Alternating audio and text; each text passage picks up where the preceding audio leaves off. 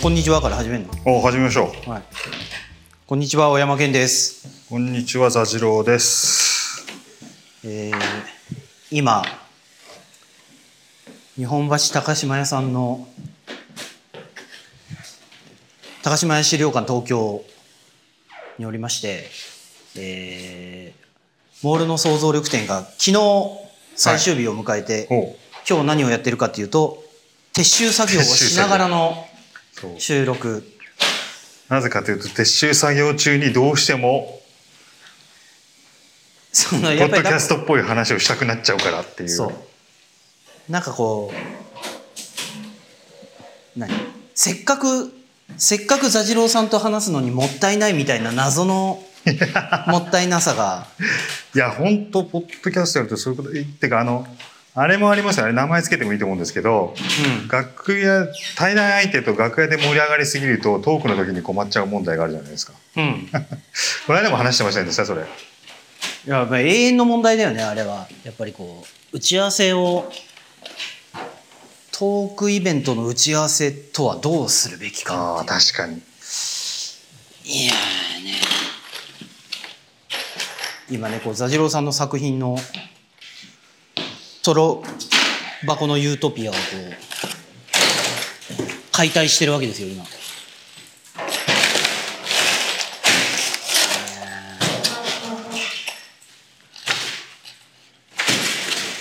いやー。まずそうですね。俺がどうしても話したかったのはこの録音がすげえってことが言いたかったですね。何がすごい？録音が。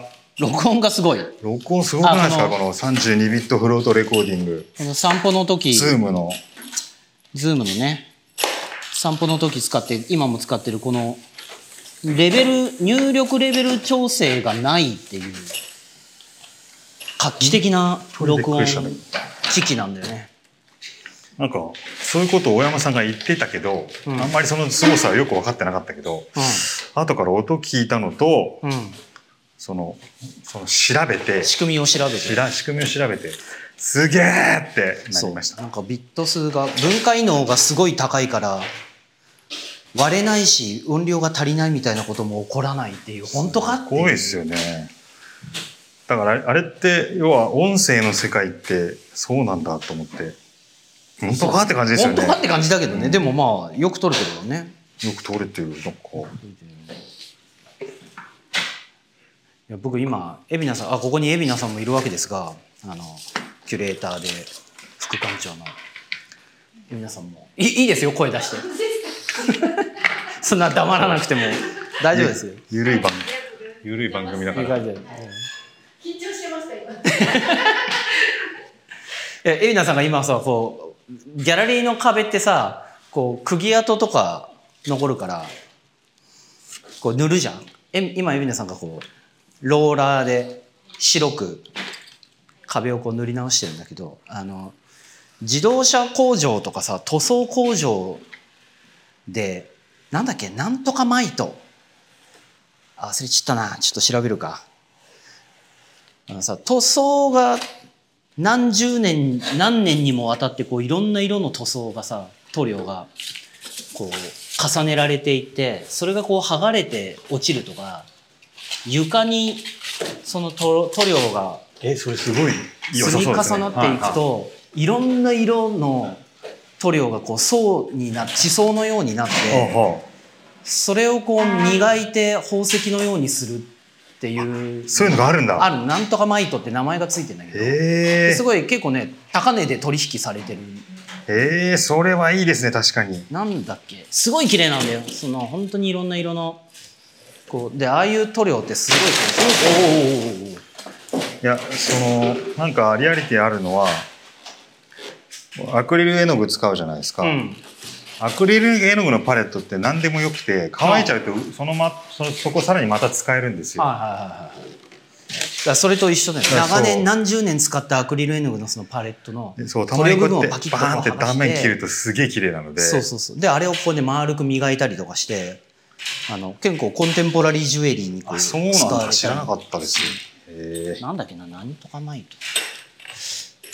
を思い出して今ギャラリーの壁ってさ展示が終わるためにその塗り替えられるってさ10年もしたら壁がすごい厚くなったりしないの？塗料で。確かにでも大体白だからね。ね。まあ、年輪みたいなものですよねだからね。うん。多分塗ってるのを見て思い出したどっかにコンベックス。が嬉しい。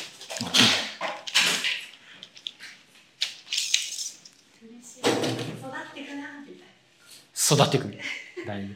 5年目だなみたいああ5年5年ででも5年でど5年で1ミリぐらいこれ厚くなってんじゃないかな。でも分かんないか。壁紙のテクスチャーまだ見えるからそんなでもないもんね。いや1ミリって結構ですよ。そうだよね、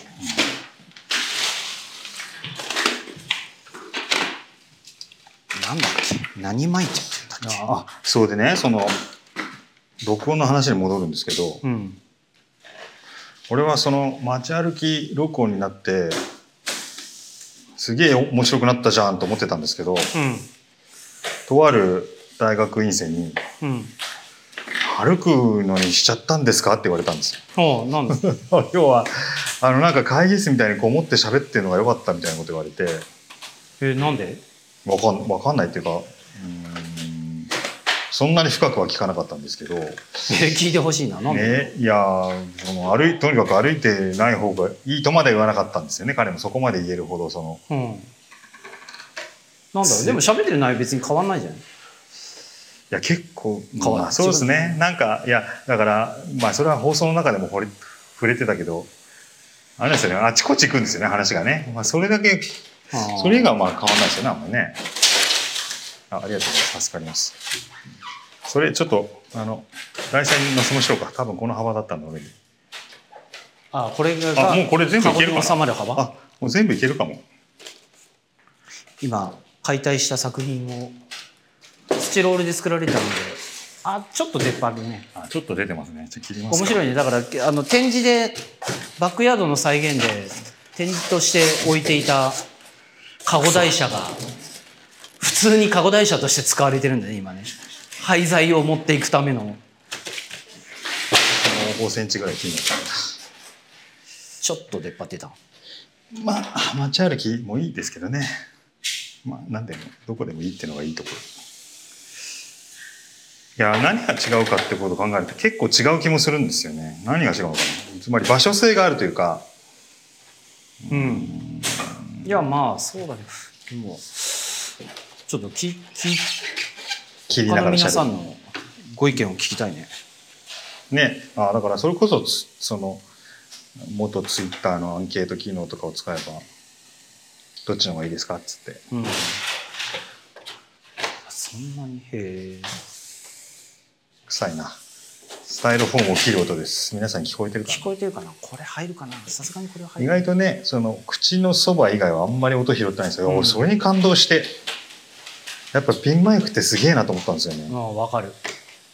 やっぱこうなんかすげえ飛行機がうるさくて喋れ聞こえないのに、なんか音ちゃんとお拾う録音ではちゃんと聞聞けててあれだから要は我々が聞いてるよよりこのマイクの方がよく拾ってますよねやっぱこう音源が近くにあるってすごいんだなっていう。そう口のそばにマイクがある。ですよ書籍化されたモールの想像力は日本橋丸善さんで2週連続第1位らしいですよ。お今週も？すごいですね。で丸善の店長さんおっしゃるには3週連続は硬いって言ってええすごいよね。ちょっと俺、うん、あのこんなこと言ったら怒られるかもしれないですけど、うん。すごくて嬉しい一方、うん。だ大丈夫か そう。大丈夫。どどういう意味で？今本ってそんなに売れてないのっていう。ああいやまあでもそのいやこれ言い言い方悪いけどそのい一体それが何冊売れるとはいはい。1位なのか。よくだからまあだから日本橋丸善っていう1店舗だけでのまあね話だから、それはそうだと思うんですけどだってそうか。でもねまあ日本橋丸善っつったら本屋業界の中でもいやそうだからでいやそのね、うん。うんまあこうこう例えばこここにデパ高島があって、うん。向かいにそんな大きくないねうあのちょっとした本屋で、んうん。3週連続1位ですって言うならまあ、うん。それはいいですねってなるけど、ん。あれだけでかいその、まあ、言ったらこの辺を代表するような本屋じゃそないうですか、今や。ねというかまあ日本を代表する本屋だからね。日本橋バルゼってね。それがだから新宿の紀ノ国屋か日本橋のって感じでしょ、ね。そうね。れで1位ってことは1位だよ。普通はなんていうすのごそのありがたい10万部とかのベストセラーが 売れなきゃいけないのにだってさすがに10万部は吸ってないでしょあれ。すってないすってない。そんなすらない。10万するってそれどんな強気なのか。ああへえそうかビジネス書を超えてるのか。そうか。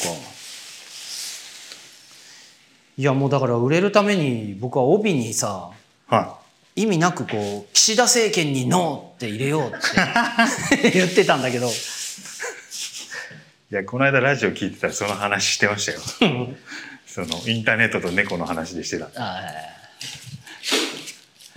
売れるためのタイトルとはっていう。そう。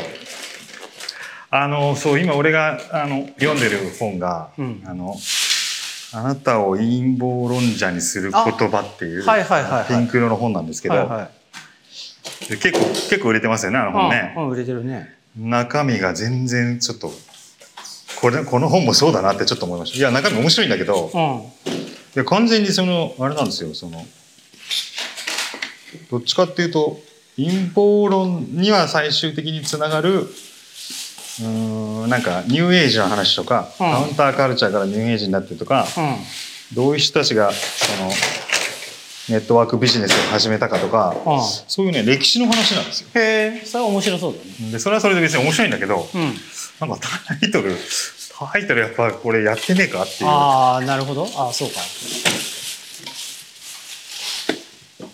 今ネットフリックスでさカルカルトの源カル流トなんだっけ？カルトのこうなんつうの？カルトのトップってなんて言うんだっけ？かカリスマじゃなくて。カリスマじゃなくて、えっと。例えば朝原翔子とかってそうそうそうそうそう。えっとあれなカルトのえー、とグルじゃなくて。グルじゃなくてなんかえっ、と。なんつうの？カルトのなんとかになる方法っていうドキュメンタリーが。へえ。でもだ彼彼らがどういう性格でどういうテレンテクダでそういうのを追い詰めたかみたいなのを解説してる。見たんですか？えっとまだ前半3分の1ぐらいしか見てないんだけど朝原も出てきて。ああそうですか。そうあの本そういうのも出てくるんですけど。うん。いやそれでそのこのこんな片付けてるのに録音したきっかけの話ですけど、ノープですよノープ。あノープね。ノープ面白かったで田す代さんがよ見た方がいいと。絶対見た方がいい。あれだって写真論だもん。どうどう見ても写真論ですねあれは。なんかこうトレーラーで予告かなんかであこれ面白そうだなって思ったのは覚えてる。なんか結構映像的になんなんかなんだったっけな？なんかすごいことやってんだよねわざわざ。どうだったかな？予告編ではどうだったか忘れたけど。なんかね。あのとにかくすごい映画ですよ。なんかあのか変わ変わった映画です本当に。変わった映画。変な映画って。みんな口を揃えて変な映画って言うけどへえ俺はその変さが好きだしあれは写真論ですね。なんかこうホホラーじゃないけど。ただの写真論じゃなくて新写真論ですあれは。真そう。見ない。ちょっと違うかなどうかなとにかく見てほしいんだよな。だからこれ今せっかく録音始めたけど見てなかったらしょうがないですよね。今日までに見てくるべきだったね。あとなんかないろいろ話したい話はあってメモはしてるんだけどな。メモ見てみようかな。ネジ。あれネジどこやった？あネジどこ？俺あのあれに入れちゃいましたそのあカバンの上に置いといてくれればいいです。はい。あビデオがオンになってた。ノープノープに関連して見てないんだとそう。そうね。録音。いや結構ネタバレしたくない系の映画なんですよあねじゃあちょっとそれはだから見るから、はい。見てからもう一回そうですね。やろう、ノープは。いやでもなんか見る前にあでもな見る前に言っとくとしたら。見る前に言っとくべきことがある？言っとくとしたら写真論だと思って見てくださいですね。ああ分かった。まあ何でも写真のだと思って見見ちゃうけどね。あのなんかね多分そう思ってない人がほとんどだと思うあの映画を見て。うん。そのん？写真の話どこが？みたいな思ってる人は結構いると思うんだけど。うん。いやそんなことないかな。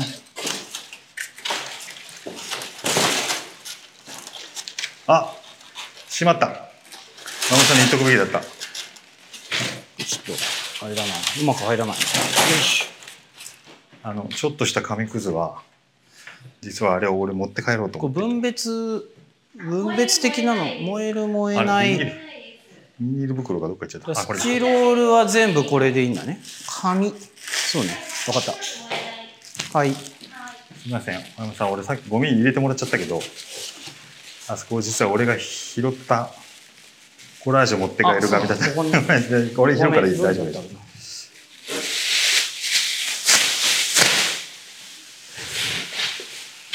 あれかな？展示の展示が終わっての感想とかで言った方がいいのかなあそうですね。終わって。終わって。まず朝子さんを超えられなかったっていう。ああ入場者数ね。朝子さん超えなかったら朝子さんが勝ち誇ってんでしょ？で今今海老名さんが苦い顔して朝子さんのこう自慢っぷりをにちょっとへきへきしてる？まあでも朝子さん記録更新したんでしょ？前回が。朝子さんがトップなんでしょ？今のとこ。ろまあだから百貨店で百貨店店ってそりゃ人来るだろうっていう。そうそうまあ何を言っても。だってやっぱり今回モール店やっぱりこう百貨店高島屋の客層と違う人たちが来てるもんね明らかに。20代とかいっぱい来てくれますそう。だからまあ明らかにこれを見に来てくれた人で。多分朝子さんの場合はやっぱりこうここの客層にこうぴったりマッチしてそうか。るんだよねうん。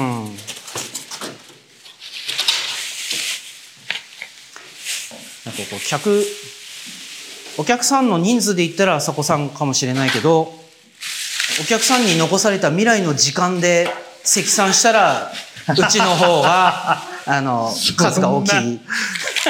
そんな。そんな。言い方？結構すごいこと言ってますよ今それ。お客さんにいや多分問題もうちょっとそう。もうちょっと掘り下げると炎上するんじゃないですかそれ。どういうこと？その年齢で人をジャッジするのか。いやいやでもさほらあらゆるその老人はいらないってことか。いらないとは言ってないじゃん。老人単に普通のよくあのマーケティングとかさもオリコンとかさビデオリササーチとか全部こう年齢で分けてるわけじゃない？あまあそうですけどでも今そのはっきりと数値化してしまったじゃないですか若さを。うん。要はその例えば俺がろ60歳だとしたらお俺には20年分しか価値がなくてうん20代のやつに比べると3分の1しか価値がないってことを言ってるわけですいや価値ないでしょやっぱり。価値ないと思うよ。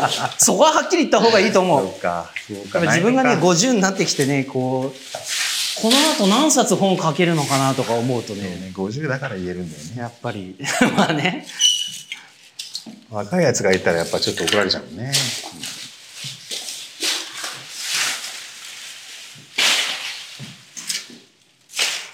黙々と作業を進めてますそうね感想終わって。そうね終あわって。あやっぱ終わって思ったのはこう半年期会期半年だからすごい長かったじゃない？普通あはい。まあギャラリーで自分で写真展やるとかで言うとちょっと半年やるって考えられないはい。会期の長さだからさ、こう終わらない展示やってる人ってどういう気分なんだろうって思った。例えばあの相田光雄美術館とかさ。ずーっと相田光雄やってるわけじゃん。であれ会期終わりないじゃん？今んとこ。確かに。ろ さどういうどういう心持ちなのかなと思って。いやあれってお店やってるようなもんですよね。だからねそれまあそうだよね。やっぱりこう。それねちょうど俺赤塚不二夫記念館の話を読んでいてうんあれってあの彼が存命中に青梅に開いたんですよ。うんうん。でもうないないんですけど。あそうなんだ。で本当はもっと都会に作りたかったみたいなエピソードも残っていて。うん。赤塚不二ほどのコンテンツでもまあずっとは続かない。そう。ですしこの間なんだっけあの西伊豆のなんかえっ、と波に乗る遊覧船みたいに乗ったんですけどうん、は名前が出てこないけどそこは加山雄三美術館みたいあなのがあっはあはあたでもないないんだけど。ああそうなんだ。確かにどんな気分なんだろうってちょっと興味がありますね。気分のものなのか。いやーでこうまあ明らかにこれ文化祭じゃない。お祭りじゃんこれ文化祭じゃん。これってどれのこと言ってます？この展示のこと言ってます、まあこのこういう会期がある。会議があるやつは。はい。やつって、で思ったのはだから座次郎さんがさこう建築の仕事やってこうプロジェクトとしてやる時もあお祭り感があるのかどうかとか聞きたかったかな。あーそういう意味で言うと、うん。今回の件はうん。ちょっと建築の設計に似てましたね。ああてかまあ俺は立場がちょっとあれもあるからね。内装設計者だっていうのもあるけど、うんうん。あのーだからむしろい今日のよ今日の解体の方がなんていうかすごくこう遠今回に関しては遠くにあったっていうか半年ってないないですもんね。ああまあねそうだよね。あまあでも建築もなくなることを見越して作ってないからなまあそういうのもあるだろうけどそうなんですよ。だから建築っぽかったですよあのできた時半年もやるやるし。ああそうだそうだと思う。このいやだからえ海老名さんはさお祭りでいお祭りを生きてるわけじゃない？毎回だもう次のそろそろ、えっと、来来月の9月何日からですっけ？あこれってこう16日？で今日解体してこう早急に次の立て込みが始まるわけだよね。これやっぱこうお祭り感もうそれが日常？いやいやなんか今回撤収で何回か海老名さんとやり取りして分かったことがあるんですけどうん。すごい解体するの嫌なんですね。いや海老名さんがこう寂しい寂寂しいって言ってくれて。それは嬉しいって。分かるよ。僕は寂しいよ。僕は特に寂しい。いや海老名さんが寂しい寂しい言うのがすごい不思議でだってもう次もあるし次の次もあるし毎回やってるわけじゃない？で毎回寂しいんだとしたら辛い職業だなと思って。毎回寂しいでしょ結構。うんうん作り上げてそうだよねなくなっちゃう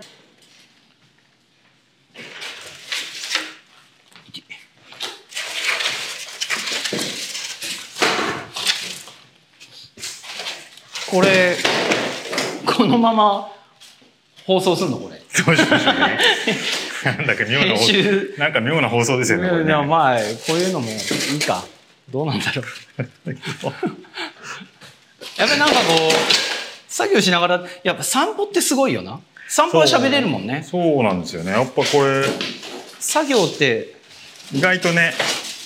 まあでもやってみると分かることっていろいろあるから。なんだろうこの手の作業が言語屋を使ってんのかなああ。散歩には言語屋を使ってないやっぱ手を動かすっていうのはそういうことなのかもしれないな。ああそうかもねそうだね手が手が関与すると喋れない、それでもなんかありそう。ありそうちゃんと調べたらありそう。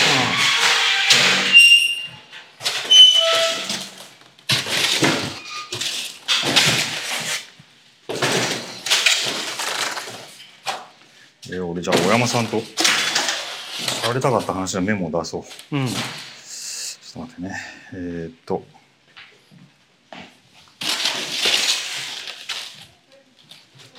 小山さん、エバーノートって使ってます？あ？エバーノートってエヴァノート使ってます使ってる。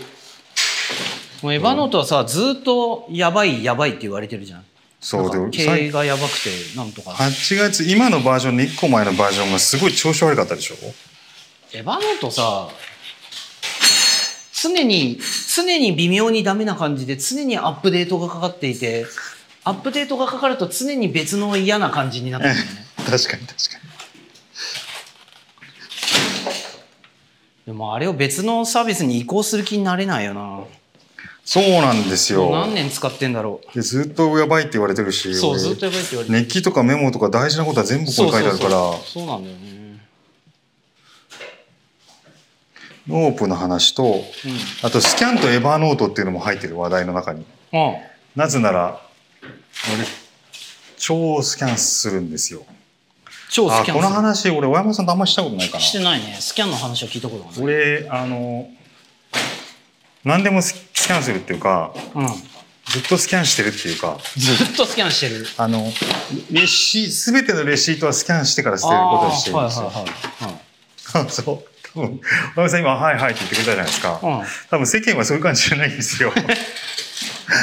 分かってもらえると思うんだけど。僕もしないけど、いや、だってレシートを全部取っておいている人っていうのが複数に知り合いにいるか やっぱら、りね、そうだよね。スキャンするだけまだま、まっともっていうか、スキャンして捨てるだけまともな方ですよね。まともだと思うよ。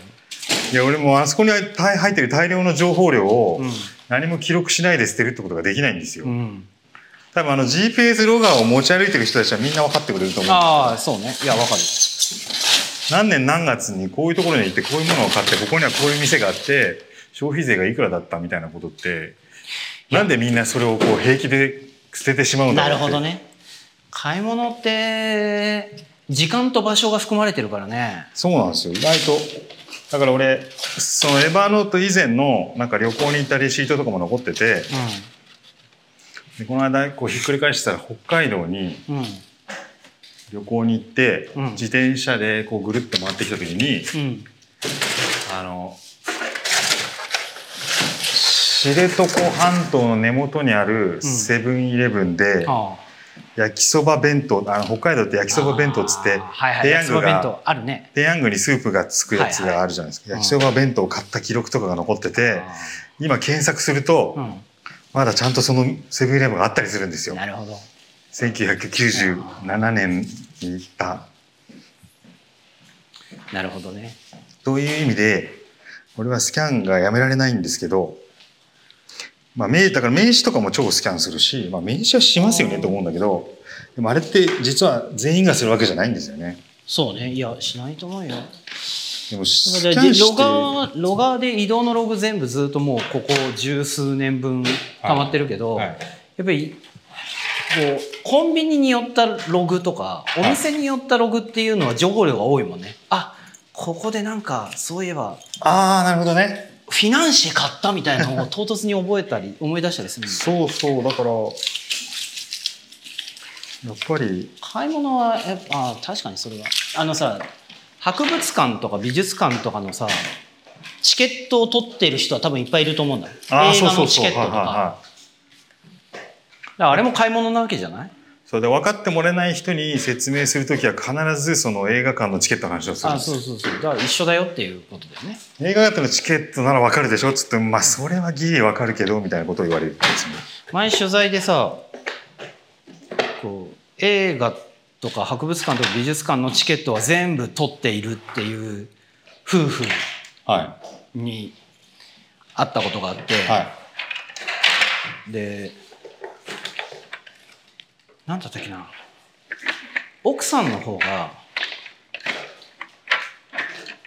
奥さんえっ、とどっちだったかな。奥さんの方結婚する前付き合う前からずっとのやつがこう溜まってるんだって。はい。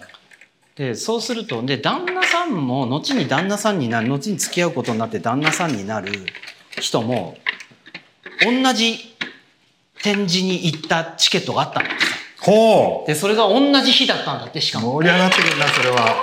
だから出会う前にすれ違ってる可能性があるっていう。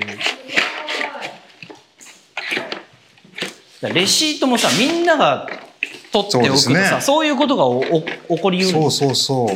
あだから俺写真とかも全部いつも全く捨てないで全部データ化して全部クラウドに上げてるのって、うん。やっぱりそういうのをちょっと期待するんですよね。写真も写真だとそのマッチするのが難しいけどレシート文字列だからさ多分その他に同じのを集めてる人がいたらあっという間にそれマッチできると思うんだよね。OCR かけてうん。何月何日にどこにいたとかってやると。あのそうね今の話って思うのは俺あの OCR かけないことにしてるんですよ。うん。なぜなら、うん、検索にかかっちゃうと面倒くさいのでさすがに。ああそうかそうかそうか。さすがに面倒くさいのでさ検索に書かない OCR に書かないようにしてるし、むしろあの写真の方が顔で分類されてるんですよ勝手に、はいはいはいはいはい。あれってしかもあのこう同じ小さい子供から大きい大人まで同じ人ってちゃんと認識するじゃないですか。いやあれ不思議だよね。あれ本当すごいと思うで要は彼らはその彼らはそれを分類しながらさらにそれを勉強してるわけですよね。そうだよね。成長が分かってんだよな。あのそうだな。それで俺弟の子供が女の子の双子なんですけどうん。すごい顔に似てるんですよ当然、うん。ですごい Google フォトに毎回聞かれるんですけどうん「同一人物ですか?」って。言わはいれた時に違うんだけど違いますと言ったところでうん。あの区別はつかないんですよね。いつもそれだだけ放置されてるの。僕妻が双子だからさ。あそうだ。そうそう。そうだ双子で。あでやっぱりねここにいたわ iPhone とかで言われるんだよね。あやっぱ言われるんだ。妹妹を私だと思ってて全然違うのにっていういやあの双子の人のやっぱね妻双子の人ってやっぱね似てるって言われるのがものすごく嫌みたいでいまだにやっぱりこう妹と似てるみたいな話をするとちょっと不機嫌になるね。で全然違うのにって言うけどいやもういい加減長い付き合いなので全然違うっていう気持ちはわかるし全然違うなと思うんだけどでも一般的に見たら超そっくりだよっていう。そうだよね。まだまだあのね顔認識は分かってないね。二人の区別が。おだいぶ片付いてきましたね。これはもういいかな。いやーガラガランとしたね。展示なくなると狭いねこの部屋なんか展示があった時の方が広く感じた。それすごいことですね。うん。なんでだろうね。人間のこう広さの感覚ってなんだろうね。不思議だよね。確かにね。あっという間に騙されるじゃん。なんでなんでだろうな。なんでこっちの方が狭く感じるんだろうな。普通に解くとあれなのかな。白だからかな。違う白だから？違う。そういうことか。あれ白いと広く見えるんだっいやなんか狭く感じるよ。だからない方が。今の方が狭く感じる展示があった方が広く感じそう多分なんかなないからでしょうね情報が。わかりますよ。本当に狭く感じるな。あ脳内で絵を描いてるっていう仮説はどうですか？どういうこと？やっぱたくさんのものを描くにはたくさんのスペースで絵を描かないといけないじゃないですか。うんああでも分かる。ただ絵が3な枚かかってる壁を描くのとはいはい。絵が1枚もかかってない白い壁を描くのにあわ分かった分かった。どれぐらいのスペースが必要かっていうことでいうとやっぱり大きいキャンパスが必要になりますよね。うん。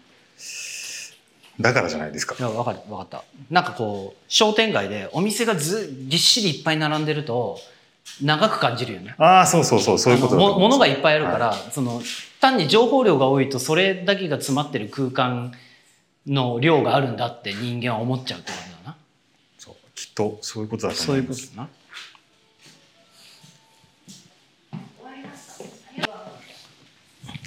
なんかこうさすがにさ収録しながら掃除機ってチャレンジすぎない？いやでもいけると思いますよ。いやいかにこの会話が。録音機器が優秀とはいえ。いやでもだってこの間横で飛行機飛んでたってだ横でじゃないけど。いやさすがにどうなの飛行機飛んでちょっと会話今止めようかみたいなところも全然2人の声はクリアに出てましたからね。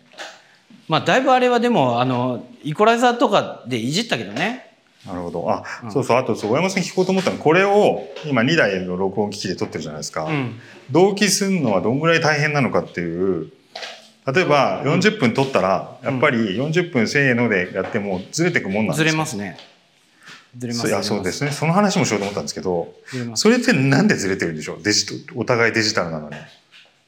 デジタルなのに。あの要は最初は合ってるけど後半ずれるみたいなことが起きるわけですよね。そうだからななんつうの？えっ、とテープで言えばテープそうテープで言えばテープの回転数が違う微妙に違うっていうのに相当することが、まあ、これでも起こってる。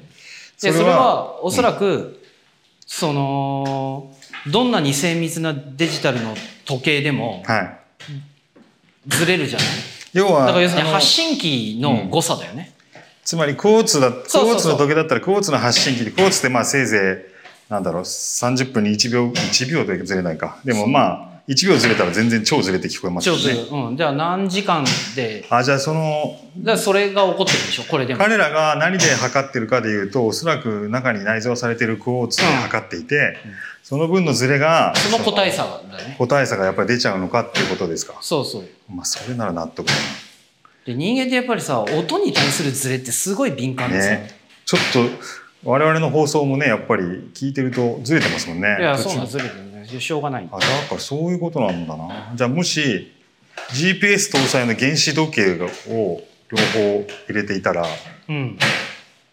ずれない。ずれないのあとはあれあれあれを使えばいいんだよ。あの電波時計あるじゃん。かな。はい。でも電波時計ってあれでしょ？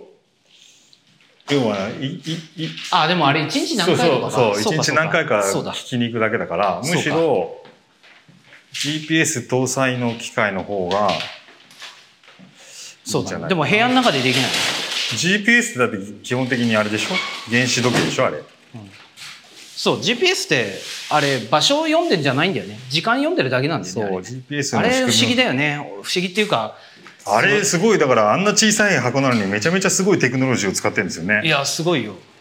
だって GPS の衛星のあの電波の出力どうどうやって並べる？どういう展示にしましょうか？こここへ来て展示の話になってる。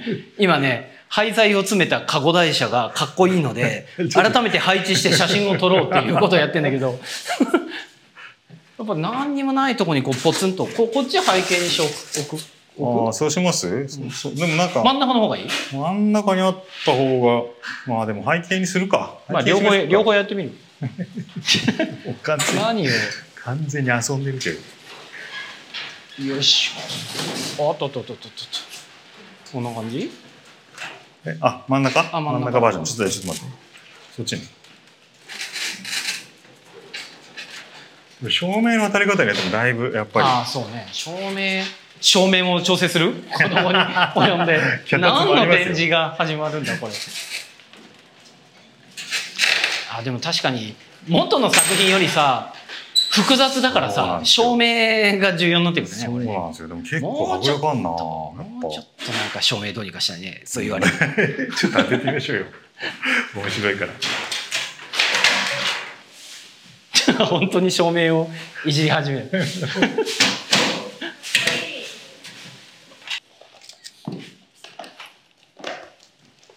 ここがいいね、ここが。街っぽい。街街っぽいここ、ここほら。都市ああスカイラインっはい。ぽいスカイラインですよ、これ。スカイスクレーパー。これさ右の箱と左の箱でさこう性質が違う感じがするそうですね。こっちの方がより後カイラインがこうに入れたから。揃ってるうん。けどこっちはこうでこそのこっちがちょっとこうここいつらがニューヨークの都市計画的に言うとこっちが南の方でこっちが北の方で してます？南の方って法律が古いから適当なの？適当っていうかねギチギチなんですよね。セットバックもなくてちょっと低めなんですけど北の方に行くとさすがにそれじゃまずいってだんだん方が整備されてきたから細くて高いのが多いんですよ。日本はねそんなに分かりやすくなってないけどマンハッタンはめっちゃ分かりやすいんですよね。いいですねこれ。よかった、うん。これが見れて。これが見れて。うん。素晴らしいあそうそうどれかもし 持って帰る気があれば。うんどれどお土れがいいかな。産お土産5個ぐらい作ったんで。どれも可愛いね。これも結構いいですよちっちゃくて。この辺がこう座次郎さんのサインもらわないとこれ。そうだよ。サイン入れて。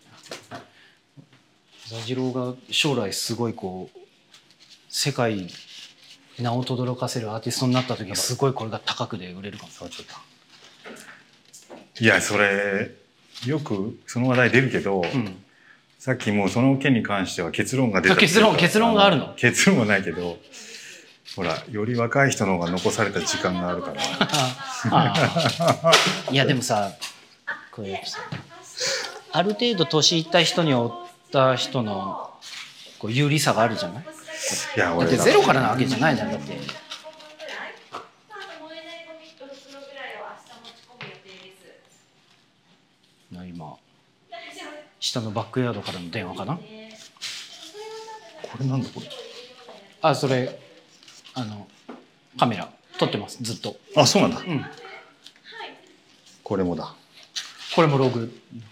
そう。レシートは捨てるのに画像は撮っておくんですね。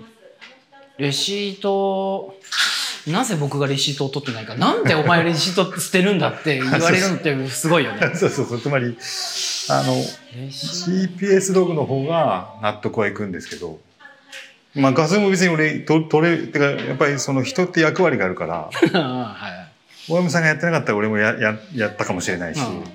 レシートレシートってさやっぱこう面倒くさいよね。細長くてくるくる曲がっちゃって、ね。なんか弱くて確かに。なんかこう感熱紙とかだったりしてすぐダメになったり確かに確かに。して俺だってぐしゃぐしゃってポケットに入れたやつをいつもこうこうやって広げてそうそうそう。それで専用のスキャナーに入れてで1枚ずつ入れてで途中で詰まったりして「チッキショー」とか言いながらやってる。そうそう。だからレシートのあの形態そのものがやっぱ保存すぐ捨てるものとして設計されてるうん。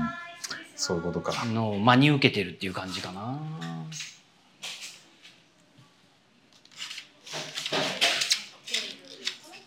水性かな。油性の方が多分いいんですよね。油性じゃないと書けないんじゃない？やあのね顔料あここにペンがちょっといくつかある。このマッキーって油性かな。あこれかうん。これ書けると思った。これこれマッキーかける。中中しかない。赤も選べます。いやこれがいいんじゃない？これ何パイロットマーカー。中太あの細くないですけど。えなんて書いてあるんですか？なんか今日のじゃあ今日の日付。今日の日付とかあどれ？あれ会期を書いた方がねそうそうなんかそういう気もして。3月。本当寂しい。大山さんあのキックオフミーティングを次のあ次のつ次のね。実は次のもう展示を目論んでて海老名さんがまたまたこのチームでやりたいって。やりたい。言ってくれてさ。ネタもすごい。2020何日何月だったっけ？3月。3月2日から。3月2日から？MAR あれ？4だっけ？3月4かな。あのチラシがあればね。チラシですよね。ググ結局ググるググルっていう。ここでやっていたの3に。ググ月4日。そう。3月4よかから8月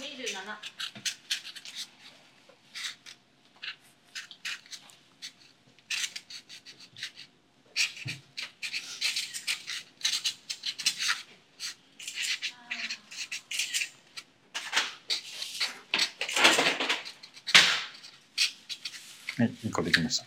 そこに書きました。うん。いいはいね、1個次は？これ？これかな？あそこに書けなかった。裏に書く。これ28番。ありがとうございま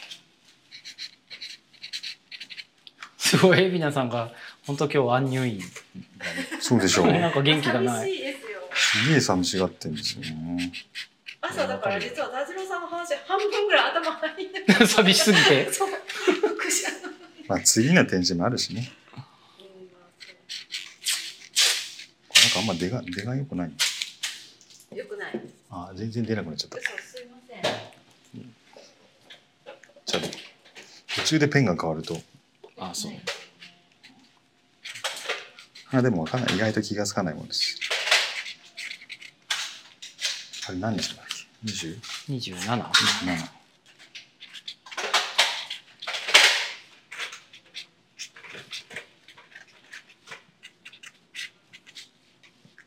もう言うと遅い。ね遅くないです。何も遅いことはありません。それいい形だなすごく。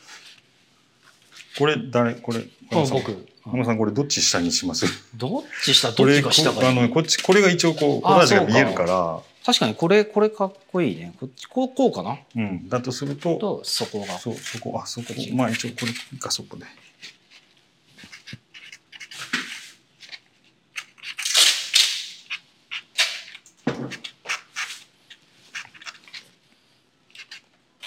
パナソニックにいた時にナショナルのブランドのコミュニティサイトを作るっていう仕事をはい。プロジェクトやっててさその時にさ